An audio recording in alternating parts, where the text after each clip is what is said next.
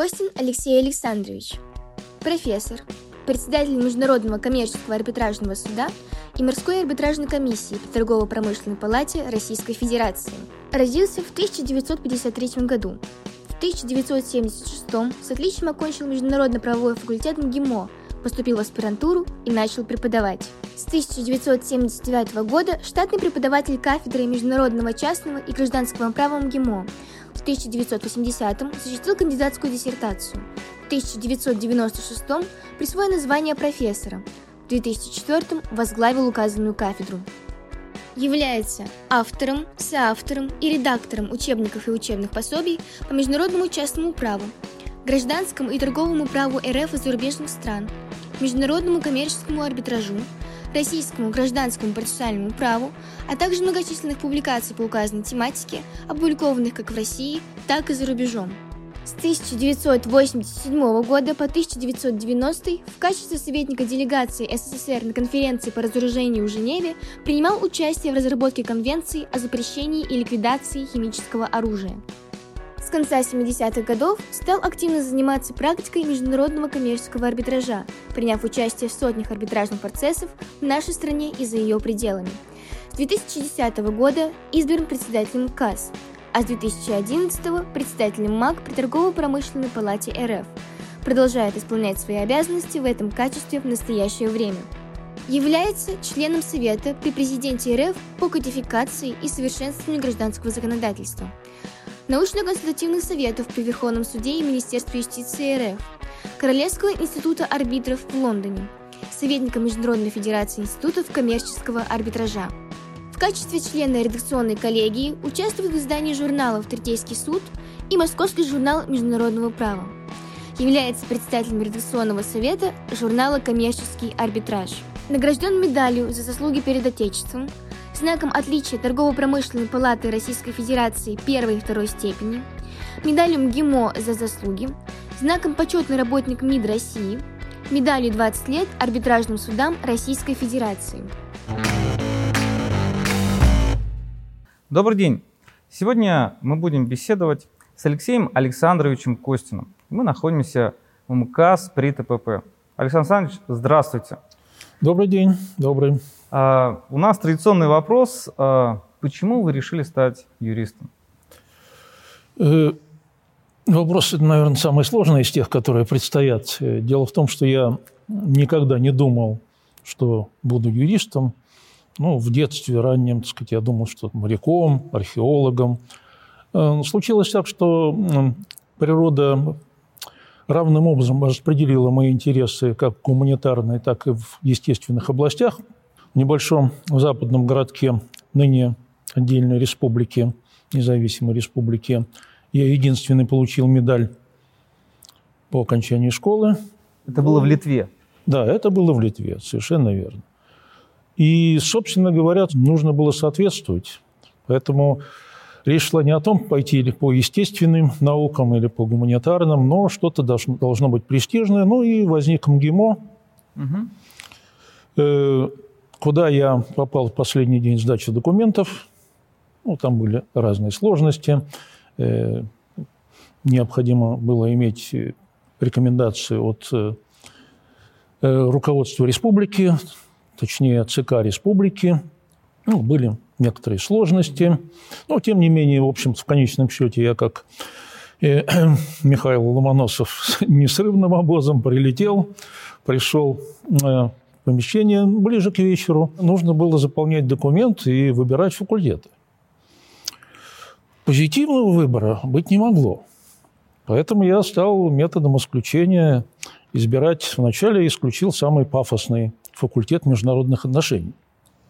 Замечу попутно, что это был тот факультет, который изначально был основой МГИМО, когда МГИМО создавался. Это был факультет э, из МГУ, реально дипломат и прочее такое. Ну, я как-то крестьянским умом посчитал, что это как не очень жизненно.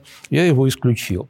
На втором месте были международные экономические отношения. Ну, что-то уже такое осязаемое, но как-то не почувствовал я привязанности. И ну, оставалось два э, альтернатива. Либо международная журналистика, Вот тут вот ребята работают, видимо, в этом жанре.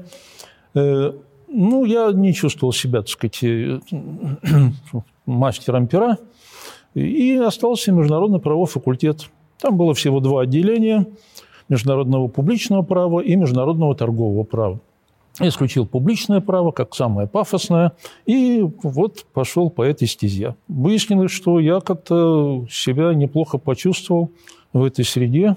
Ну и, собственно говоря, завершил обучение, довольно активно участвовал так сказать, в научных кружках, был старостой кружка «Право и внешняя торговля». Вот, мы проводили конференции не только МГИМО, а ориентировались и с РУДН, поскольку ну, они тоже как-то больше у них был выражен такой международный аспект.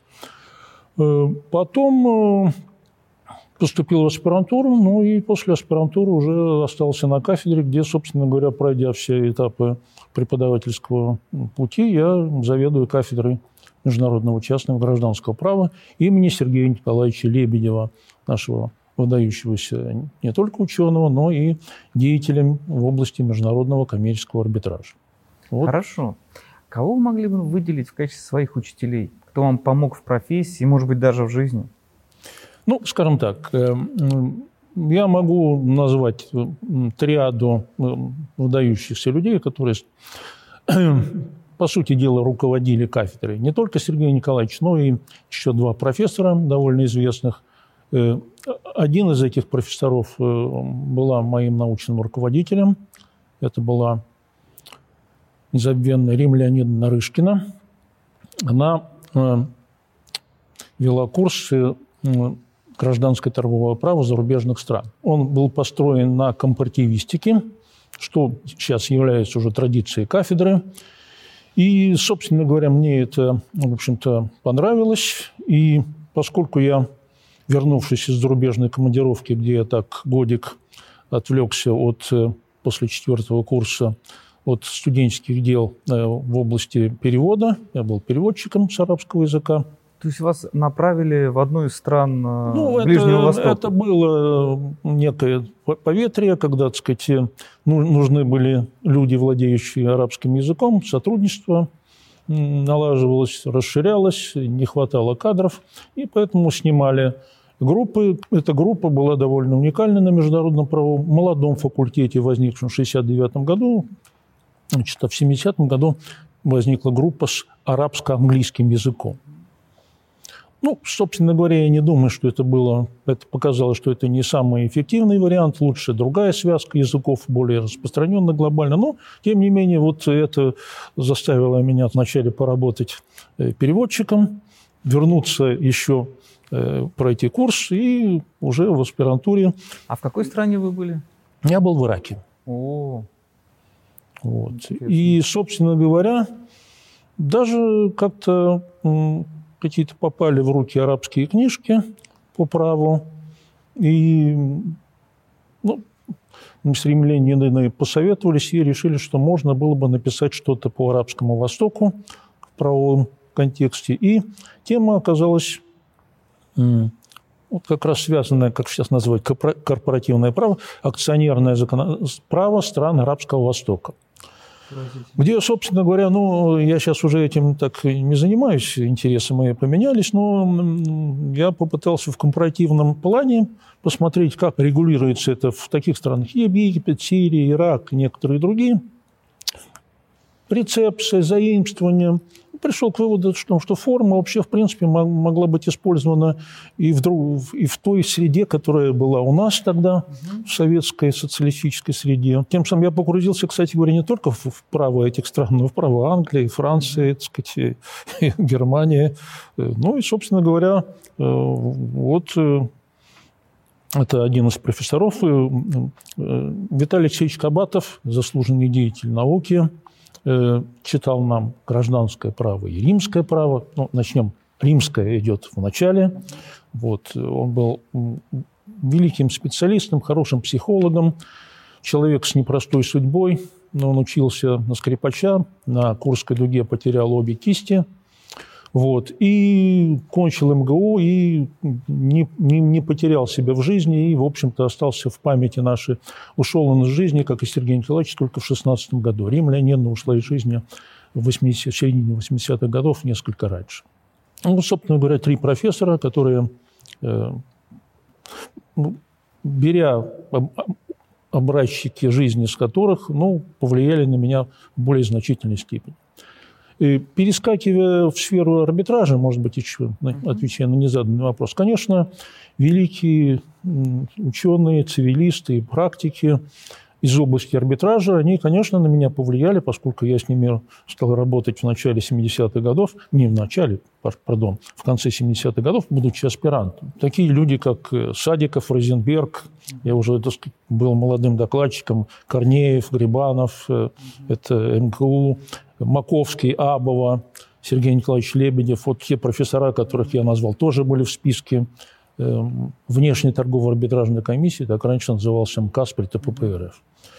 И ну, некоторых я не назвал, так сказать, ими, э, так сказать, довольно компактный легион, но эти люди всегда в моей памяти остались. Как вы выбирали свой жизненный путь уже вот по завершению университета? Вы думали о том, чтобы пойти в практическую деятельность, либо же сразу же собирались оставаться в аспирантуре? Как складывалась ваша жизнь тогда? Вопрос был э, для меня не самым простым, поскольку я э, был иногородним товарищем. А ну, для того, чтобы устроиться, нужно было иметь прописку. Угу. И вот этот годик в Ираке сыграл э, злую шутку, как там сказать, вспомните, знаете, с профессором Плешнером, но в данном случае со мною. Вот. До, э, если бы год не, не был потерян, те выпускники, с которыми я учился 4 года и завершившие в 1975 году, они устроились без проблем. За год ситуация поменялась, и без прописки нельзя было устроиться в Москве. Решать вопрос традиционно э, брачно-семейным способом мне не хотелось. мне казалось это неприличным. Поэтому, ну, это, может быть, и подкрепило меня продолжать заняться наукой. Я сказал, что и в студенческие годы я как-то, в общем-то, этим старался заниматься. Ну и поступил в аспирантуру. Ну, завершил аспирантуру. Не просто я, так сказать, до 83 -го года так э, испытывал не, не научные сложности, а чисто бытовые сложности. Нужно было как-то менять квартиры, получать вот этот э, штамп в паспорте о прописке. Ну и только с 83 -го года я стал коренным москвичом уже со своей собственной пропиской, со своей однокомнатной квартирой. Тогда я уже был в штате кафедры. Понятно. А по мере того, как вы работали на кафедре, занимались наукой, а, приходилось ли вам сталкиваться с практическими аспектами? И каким образом? Как это проходило вот в советское время? В советское время отнюдь не было таким, э, вот для меня, по крайней мере, таким болотом, как некоторые считают, что ничего там не происходило. На самом деле многое происходило, и уверен, что не только со мною. Вот. В аспирантуре, я повторяю, сказать, с подачи Сергея Николаевича Лебедева, профессора Лебедева, многие наши коллеги с кафедры и аспиранты, они как-то вот э, примкнули к МКАСу, ну, было старое название тогда МКАСа, и морской арбитражной комиссии. Сергей Николаевич Лебедев был председателем морской арбитражной комиссии. Я и некоторые другие коллеги, мы стали докладчиками, ну, помощниками арбитров, сказать, всякие разные, не только технические вещи, но и участие в составлении проекта решения. Ну и, в общем-то, примкнули к этой профессии. Вот. А кроме того, кстати говоря, э, это послужило ну, известным, как говорят, вызовом, челлендж такой, так сказать. Э, в 80-м году, не помню, кто меня порекомендовал, меня пригласили быть представителем внешнеторгового объединения «Союз нефтеэкспорт» в очень крупном деле против э, бермудской фирмы Jock э, Oil Limited. Дело и по деньгам очень крупное, и по фабуле очень непростое.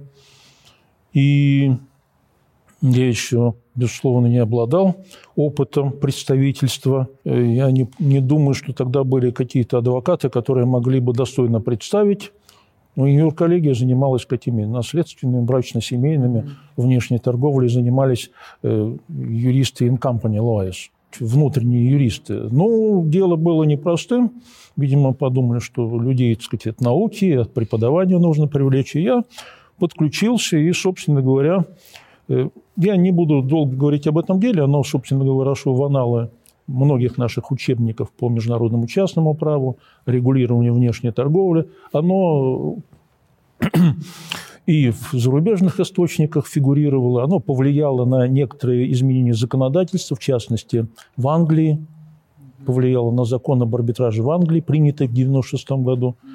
Ну, дело само по себе э, э, памятное, вот я тут, перебирая свою библиотечку на даче, нашел протоколы одного из нескольких заседаний такие на, таком, на такой печатной машинке, уже истлевшие вещи. Ну и, скажем так, я посмотрел и скажу, что э, мне за себя не стыдно э, было. Хотя вроде бы э, пришлось сражаться с такими уже ну, адвокатами, как из фирмы Бейкер Маккензи лондонского офиса, которые прибыли со своим экипировкой, с компьютерами, с компьютерной базой данных, 80-й год, угу. со своими стенографами, со своими переводчиками.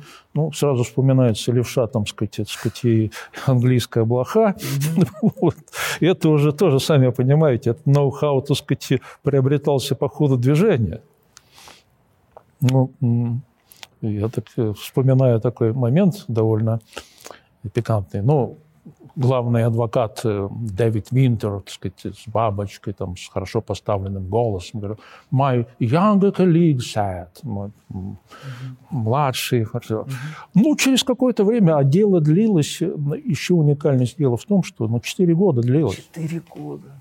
Решение было вынесено в 1984 году. 30 чем-то заседаний было. Масса вот этих обмен состязательными документами. Но я как-то через какое-то время стал обращать внимание, my distinguished colleague said. Ну, растем, нужно было соответствовать. И, в общем-то, в 1984 году было вынесено решение в пользу нашего принципала. Я, конечно, был не один в команде, но Эм, вот концептуальную часть я отрабатывал, не только концептуальную часть, а концепция, она, которая, повторяю, вошла, так сказать, э, как некий эталон э, решения вопроса автономности арбитражной оговорки. А в каком арбитраже это рассматривалось? Это рассматривалось в тогдашнем кассе, он назывался Внешняя торговая арбитражная комиссия при ТПП СССР. В составе были такие люди, как э, председателем был Поздняков, заведующий кафедрой Академии внешней торговли, э, Сергей Никитич Братусь, угу. патриарх. Он, кстати говоря, раньше был председателем внешней торговой арбитражной комиссии. Очень э, солидные люди. И я им э, сказать, предлагал концепты автономности арбитражной оговорки. И хочу напомнить, что на тот момент ни в нашем, ни в английском законе, ни во многих правопорядках эта, эта вещь еще не была сказать, строго очерчена установлена, подтверждена. Вот. И пришлось... А контракт был ничтожным, вот, не был надлежащим образом подписан. И дискуссия, простым языком говоря, ничтожен контракт, значит, все ничтожно, включая арбитражную оговорку. А мы доказывали, что даже если контракт ничтожен, то оговорка, являясь самостоятельным инструментом, категорией, своим собственным предметом, остается э, действительной, если к ней применяются свои собственные критерии. Ну, удалось доказать. Сейчас уже э, неинтересно, студенты открывают статью 16 закона 93 года о международном комитете. Там все написано, что независимо сказать, от э, действительности контракта, арбитражная оговорка может быть признана действительной. Ну, вот. Но для этого нужно было создать какие-то предпосылки для такого убежденного понимания. Здорово. Э, конец 80-х годов. Э, наша страна претерпевает огромные изменения. Можете вспомнить, как менялось право? И прежде всего, конечно, право связано, может быть, с процессуальными аспектами. Безусловно, есть сроки исковой давности, есть сроки так сказать, сохранения материала в человеческих компьютерах в голове. Но, тем не менее, я помню, что вот, по крайней мере, август когда у нас путь был? 91 91 -го года. Э, я из Подмосковья, тогда было лето, я ехал на Арбат, там было какое-то одно из помещений Верховного Совета, я внес свои так сказать, заключения по какому-то не очень важному проекту, я не помню, ну, разумеется, он касался, наверное, цивильного э, права, э, вот. И когда я приехал уже, так сказать, я ничего не заметил на Арбате, потом приехал в телевизоре увидел, что там происходят какие-то вещи. Надо сказать, что МКАС, вот новая ситуация, она не очень сильно затронула, потому что МКАС э, был к этому готов.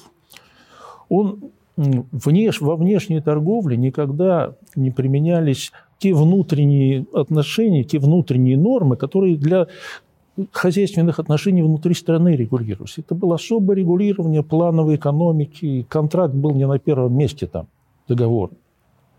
А в отношениях с зарубежными партнерами мы всегда опирались на общие нормы нашего права, а может быть, не всегда нашего права, в зависимости от того, куда укажет коллизионная норма.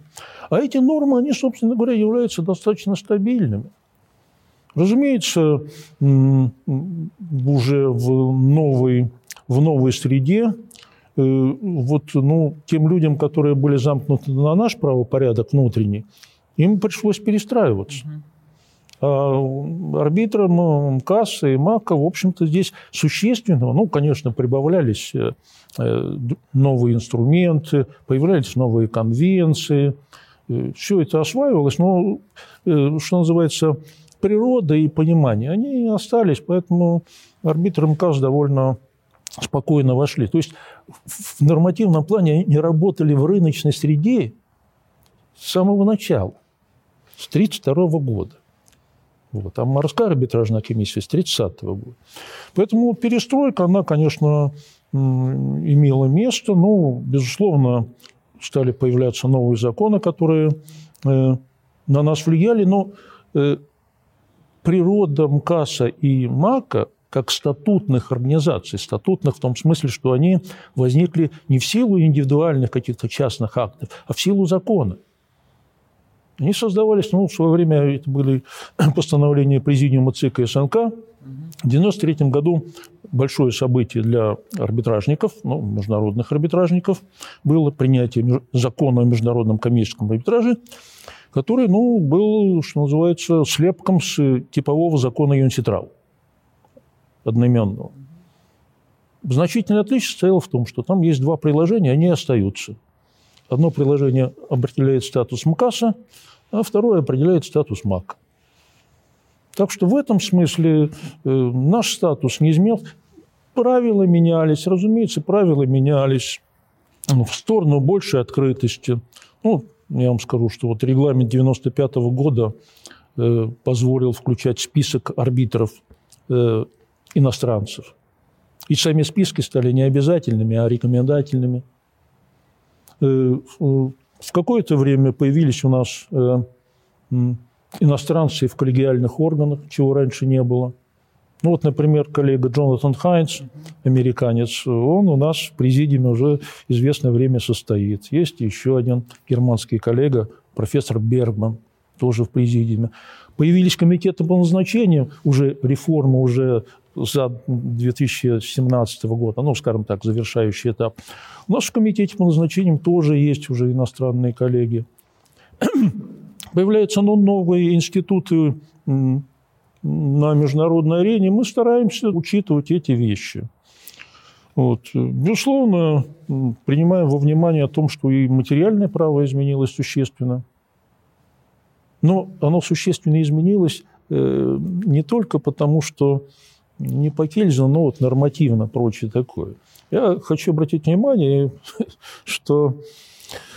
А кто делал, вот, например, Гражданский кодекс? Кто его продолжает делать и совершенствует? Ну, давайте назовем фамилии. Э, Александр Львович Маковский, к сожалению, недавно ушедший из жизни, руководитель, один из руководителей Центра частного права по президенте. Да, ну, скажем так, Олег Николаевич Садиков, который еще участвовал в создании кодекса 1964 года, участвовал. Тамара Евгеньевна Абова, наш арбит, участвовал. то уж и не говоря о Евгении Алексеевиче Суханове, Андрея Евгеньевиче Ростовитове, других коллег из МГУ и не только из МГУ. Поэтому эти люди уже, они, вот, что называется, коммерческую составляющую права, они уже перенесли из той эпохи в новую. Поэтому нельзя сказать, что уже полностью, так сказать, перу, но, но люди были готовы, и они продолжают этим заниматься. Хорошо. Поэтому э, это не только это, люди делают право.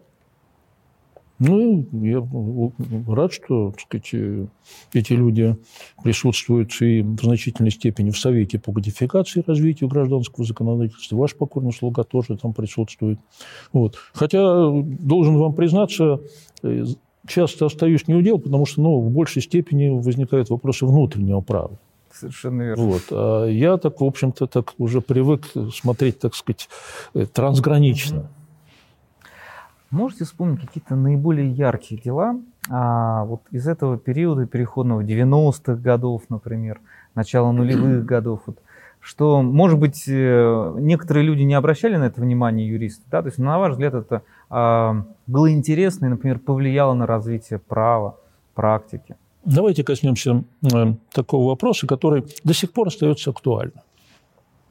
Взаимоотношения международных коммерческих арбитражей или просто арбитражей трикийских судов и системы государственных судов, которая, собственно говоря, может отменить решение, может дать добро на исполнение, а может и не дать. И есть такая категория нарушения публичного порядка. История еще не закончилась с применением этого института, но в 90-х, в 90 годах наши суды, ну, с опорой на новые законы, арбитраже, международном коммерции, которых не было. Наши суды, в принципе, до этого не занимались этой проблематикой. В теории могли заниматься, но, по крайней мере, до начала 90-х вообще все решения иностранных э, партнеров против наших организаций не исполнялись добровольно. То есть судьи, суды стали заниматься этими вопросами, и для них многое стало открываться. И вот э, категория публичного порядка иногда приобретала очень э, гипертрофированные формы. Сейчас, ну, дискуссия продолжалась, сейчас вроде бы э, от этого ушли, и вот и было соответствующее постановление Пленума Верховного Суда. Ну, еще нужно, так сказать, довести до э, международных стандартов. вот мне вспомнилось буквально сейчас действительно одно дело, которое я помню, был в составе с профессором Садиком и еще одним человеком, который имел непосредственное отношение к Гражданскому кодексу Российской Федерации. Ну, вот новому уже. Первая часть, которая вступила 1 января 1995 года. Совместные деятельности, вертолеты вкладывались чего-то такое, так сказать, ну и потом не получилось, стали делить. Ну, в общем, понятная материя, вопрос был решен, разобрались с фактами, с правом, применили соответствующие статьи ГК, судья Московского городского суда, тогда это были, кстати говоря, компетентными были суды общей юрисдикции в плане контроля и содействия арбитража. Он отменил решение, поскольку оно противоречит публичному порядку Российской Федерации. А почему? А дальше написано. Потому что э, арбитры неправильно применили две статьи Гражданского кодекса. И подумал я и тогда, и до сих пор я вспоминаю вот это. Значит, вот они сидят, вот я этим между два, что называется, одни из двух людей, которые созданием этого занимались и прочее такое. Так сказать, ну, а судья говорит, нет, нет, нет, и это нарушение публичного порядка. Ну, были еще такие вещи. К сожалению, этот, э, я повторяю, эта сага еще не завершена, но э, чувствуется уже э, и понимание и Верховного суда, и, так сказать, я думаю, что вот имплементация вот этого декабрьского постановления Пленума, она, так сказать, должна поставить вещи на свои места. Алексей Александрович, расскажите, пожалуйста, вот про ваши хобби. То есть чем вы увлекаетесь помимо юридической деятельности? Ну, это, наверное, трудно будет назвать хобби. Я люблю быть за городом, на даче и заниматься трудом, который не является интеллектуальным. Так сказать, э, подрезать деревья, копать что-нибудь, так сказать, ну, под, подстерегать травку. То есть садоводство все, такое. все прочее такое. Ну, надо отключаться, потому что, ну, собственно говоря, мне приходится еще и кафедрой руководить, кроме арбитражных вещей. Вы понимаете, и этой связи нужно проветривать чердак. Понятно. Вот. Ну, это, в принципе, хобби. Я рад, что у меня есть э, сторонники такого образа жизни, моя супруга и мой, э, так сказать, моя любимая кошка. Хм. Вот она всегда путешествует с нами туда-сюда, так сказать. И на даче ей, конечно, нравится больше, чем в Москве. Как кошку зовут?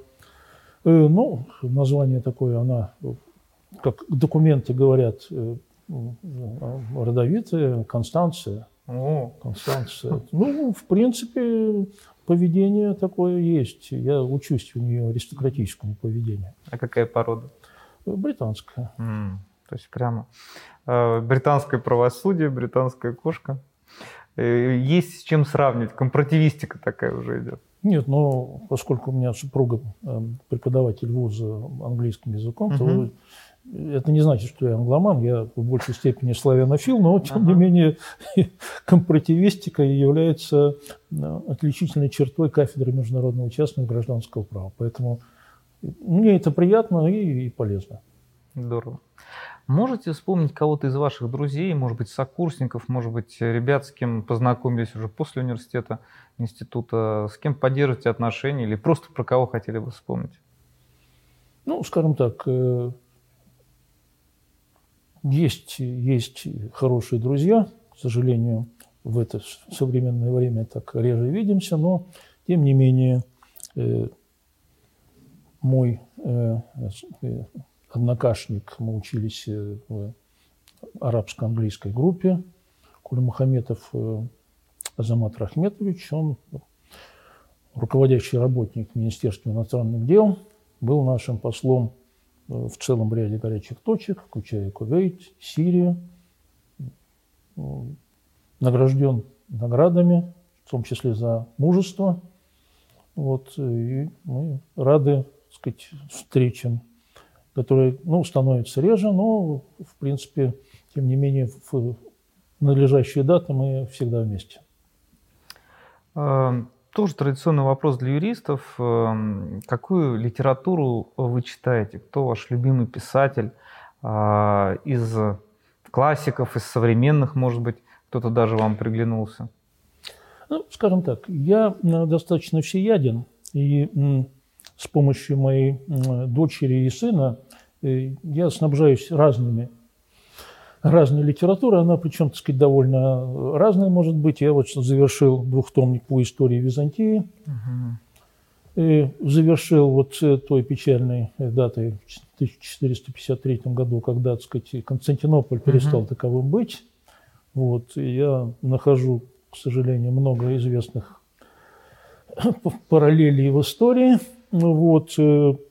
Также, сказать, ну, для того, чтобы было понятно, дочка мне предложила еще вторую книгу, так сказать, первая была э, «The Girl with the э, Dragon Tattoo», девушка с татуировкой Татуировкой дракона. Это, ну, и было кино, так ну, Мгм. читал. А вот я сейчас э, The Girl Who Played with the Fire, with, the- with- with fire, там, без артикля. Это продолжение вот Ага. этого сериала. Там, ну, кстати говоря, тоже намешано уже, так сказать, русский, э, так сказать, перебежчик из ГРУ, там, который породил разные, так сказать, мутантов, так сказать, от, э, с разными женами. Ну, в общем, э, в духе времени, что, что, что не происходит, то э, связано, не, плохое связано с Россией. Ну.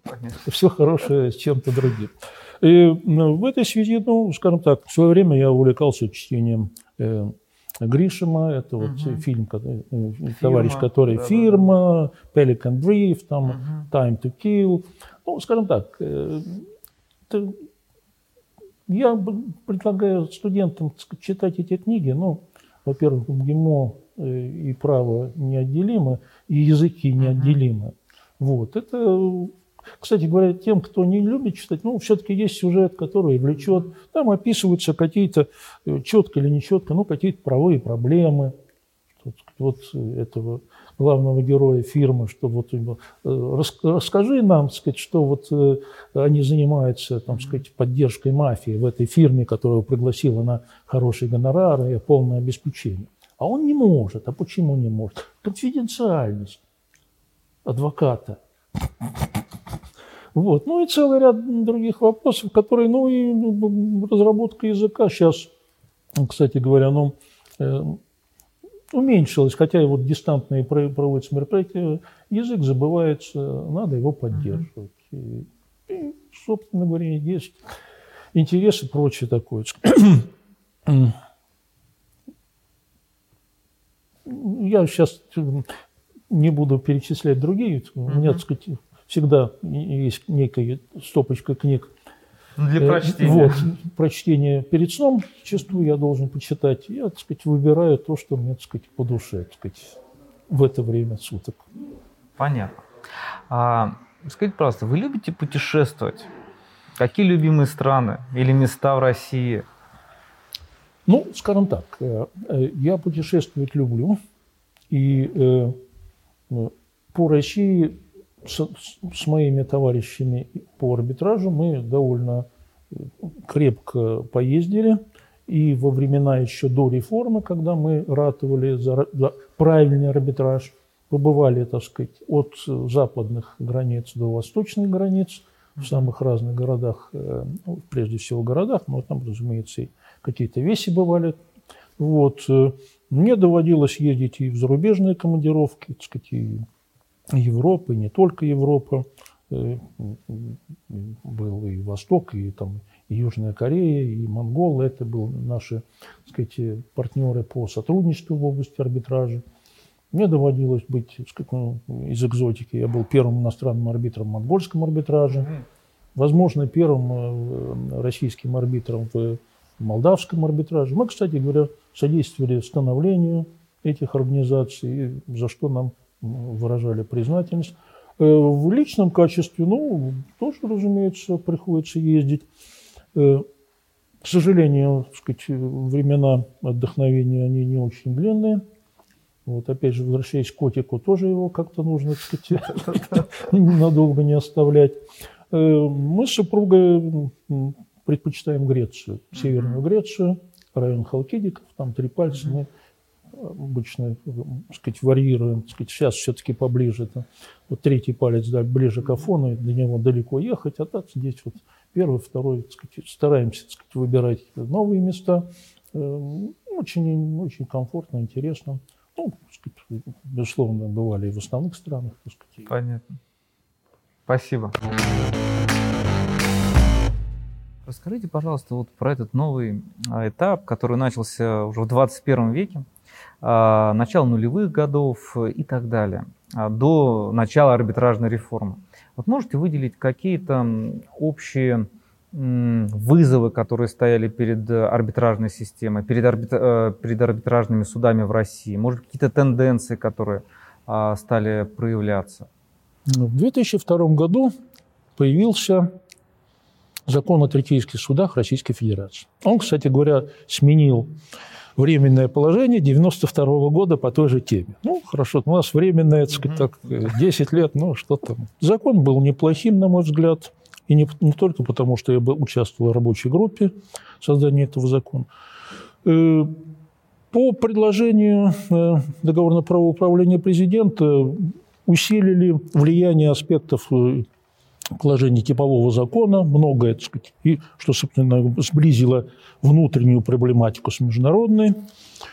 Э, в каком-то месте даже пошли дальше закона 93 -го года. В одной из статей было написано, что решение, если написано в арбитражной оговорке, что они являются окончательные решения, то они не могут быть оспорены с целью отмены. Ну, сейчас к этому пришли, но, в общем-то, в целом вполне адекватные законы. Но вот э, особенно никто не думал, что эта форма будет использована для негодных целей. Там, в принципе, для создания третейского суда достаточно было, чтобы волеизъявление какого-то юридического лица за исключением органов государственной власти, и все, пожалуйста, документы сделайте как по лекалам закона и отдайте как бы на регистрацию, ну, депонирование вот в суды. Угу. Ну, как, ну, депонирование там куда-то положили, вот, так сказать, взяли, потому что закон говорит. И потом возникать стали суды, их стало возникать очень много, никто не мог сказать, сколько их конкретно было создано, и стали появляться очевидные признаки того, что эти, это не третейские суды, в хорошем смысле этого слова, это контора для решения задач, они назывались экзотические. Иногда названия, в названии присутствовали и третейские аспекты, и атрибутика арбитражных судов российских. Суд. Вот, ну, вот арбитражный, арбитра, арбитражный третейский суд города Москвы. Причем, ну, не боялись использовать и такую внешнюю атрибутику, там флаги повесить, герб, вот, иногда мантии шили. Вот, э, понятно, решали вопрос, и, собственно говоря, некоторые прямо из, вот из этого направления говорят, а мы занимаемся коммерческой деятельностью, у нас вот, вот мы, так сказать, таким образом. И понятно, что э, ну, со стороны МКАСа так сказать, мы так сказать, в пределах наших возможностей, отсутствия административных полномочий, мы показывали, что это не, э, недопустимо. И мне кажется, что на каком-то этапе можно было, так сказать, как-то вот принять меры. Меры не принимались, и уже в какой-то момент э, ситуация стала, может быть, неуправляемой. И, собственно говоря, это не было, кстати говоря, предложение ни палаты, ни МКАСа. Было принято решение от нормативного явочного, условно говоря, порядка перейти к разрешительному порядку, который изначально предполагался решаться на уровне правительства Российской Федерации. Я повторяю, что мне кажется, что какие-то некие третейские суды, нормальные суды, которых, хотя и некоторые называли карманными, суд «Газпрома», так сказать, я, Третейский суд «Газпрома», и, так сказать, арбитражная комиссия при МВБ, при региональных торговых палатах, были третейские суды. При Сбербанке был. Вот, при банках, Ассоциации российских банков. Э, да, оказалось, что вот эти организации тоже подпали под эту регуляторную гильотину. Ну и, собственно говоря, ну, никто не закрывал дороги, прочее такое. Вот. Но сейчас э, перечень так сказать, этих организаций ограничен. Это вот МКАС, МАК, Э, они, кстати говоря, вот э, интересный сюжет, вот с чем, с чем приходилось дискутировать. Пусть МКАС и МАК тоже получат разрешение правительства. Ну, мы То есть это за... предлагалось, вот, да? Такое? Да, предлагалось и довольно настойчиво угу. на разных этапах и в высоких э, кабинетах. Но закон уже, статус МАК и МКАС утвержден предложениями к закону. Какое еще разрешение? Это если бы так поступить, тогда нужно ставить под сомнение легитимность ну, многих законодательных актов, принятых угу. еще в начале 30-х годов. Я думаю, что арбитражные договорки уже давным-давно включаются. Ну, а и здесь... арбитражные оговорки. В этих приложениях написано, что МКАС и МАК являются правоприемниками вот тех организаций, которые созданы под другими названиями. Вот, э, так что, ну, тем не менее, подошли и вот э, две иностранные организации, Венский арбитражный центр, э, Гонконг арбитражный центр.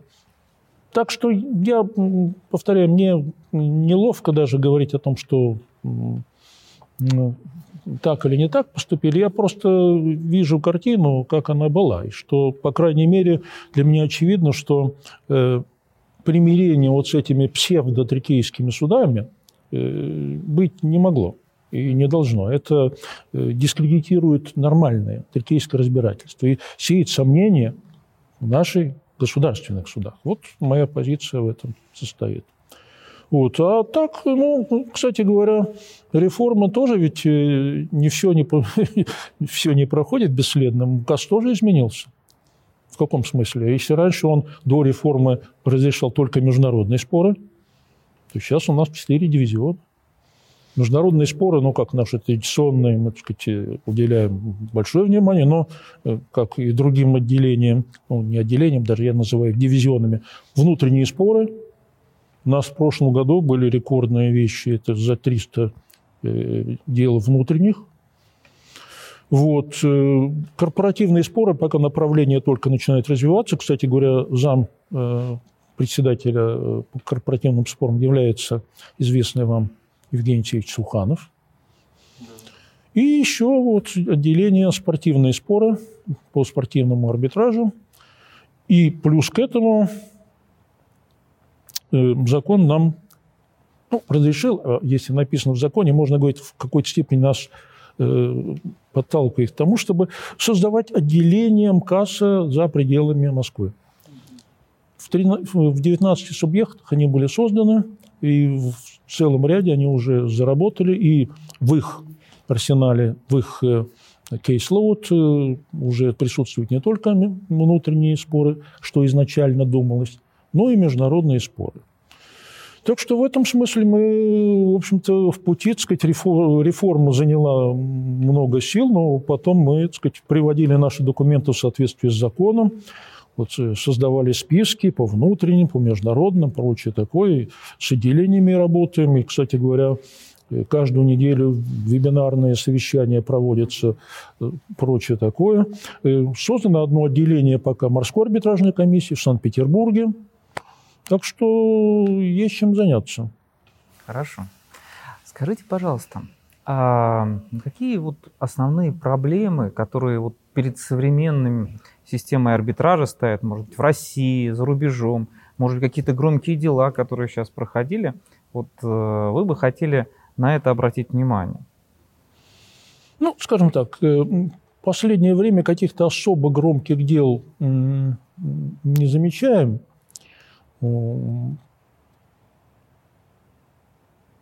Задача поставила внешняя среда, которая иногда становится внутренней, а именно пандемия. Угу.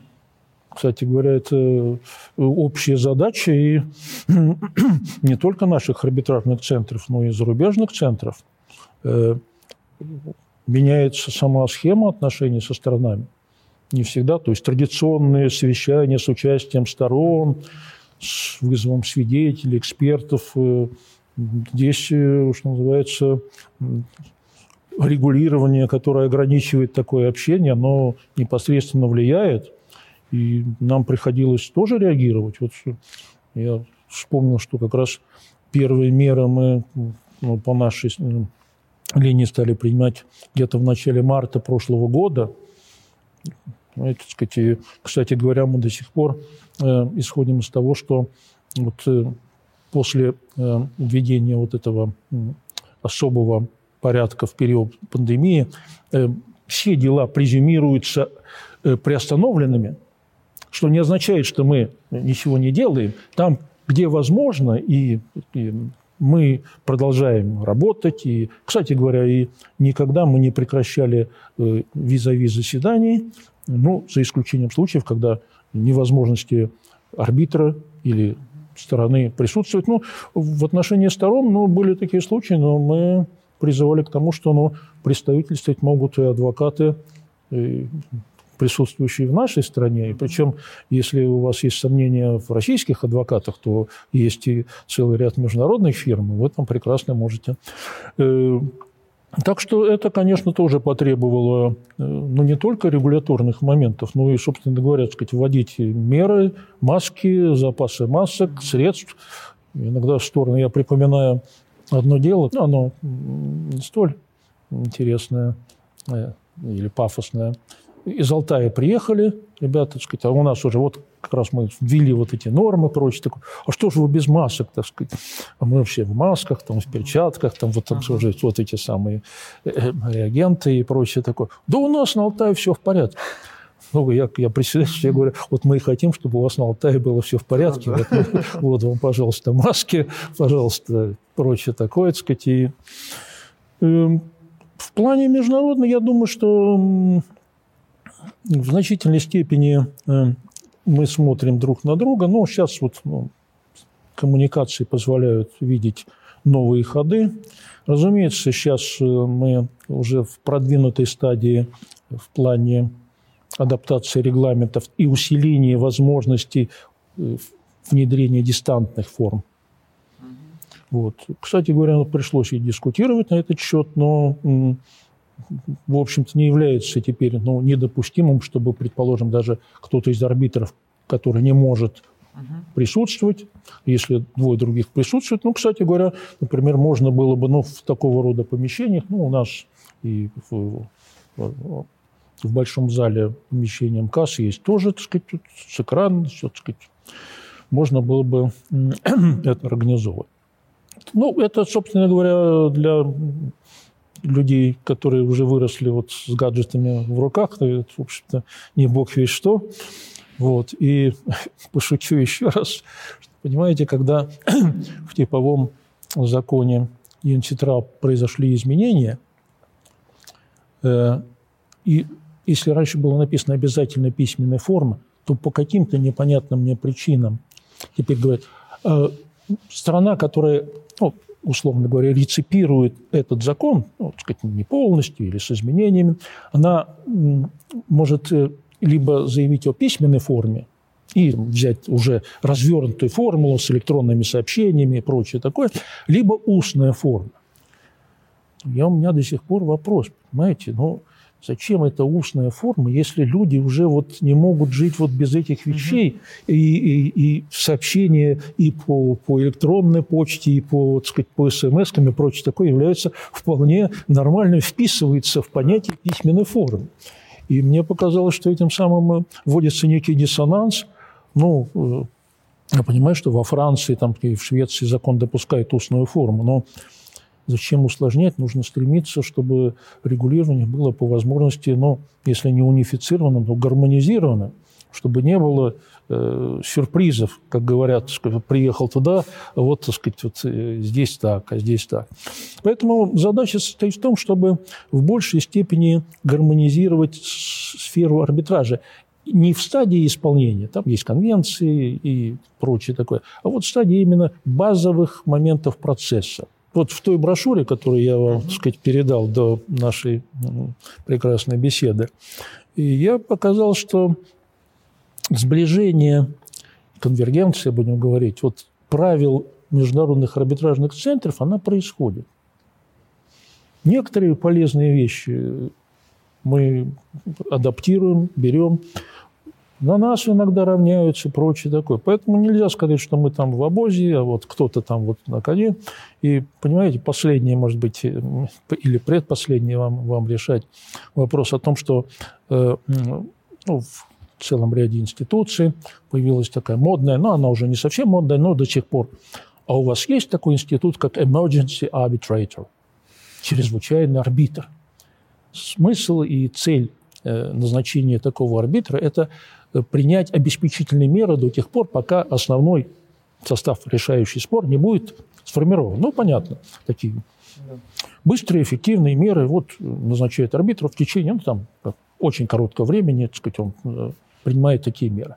Ну, на, насколько они исполнимы, это еще другой вопрос.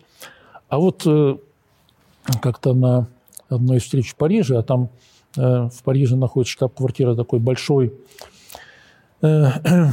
транснациональной организации, как Международная торговая палата, там же находится э, Международный арбитражный суд при этой палате. Он считает себя наднациональным и прочее такое. И вот, ну, собирается раз в два года, сейчас в последнее время пандемия этот график нарушила, вот там собираются представители арбитражных центров и, так сказать, беседуют о практиках, так сказать, делятся опытом. Все довольно симпатично. Вот. А у вас есть вот эти у нас нету.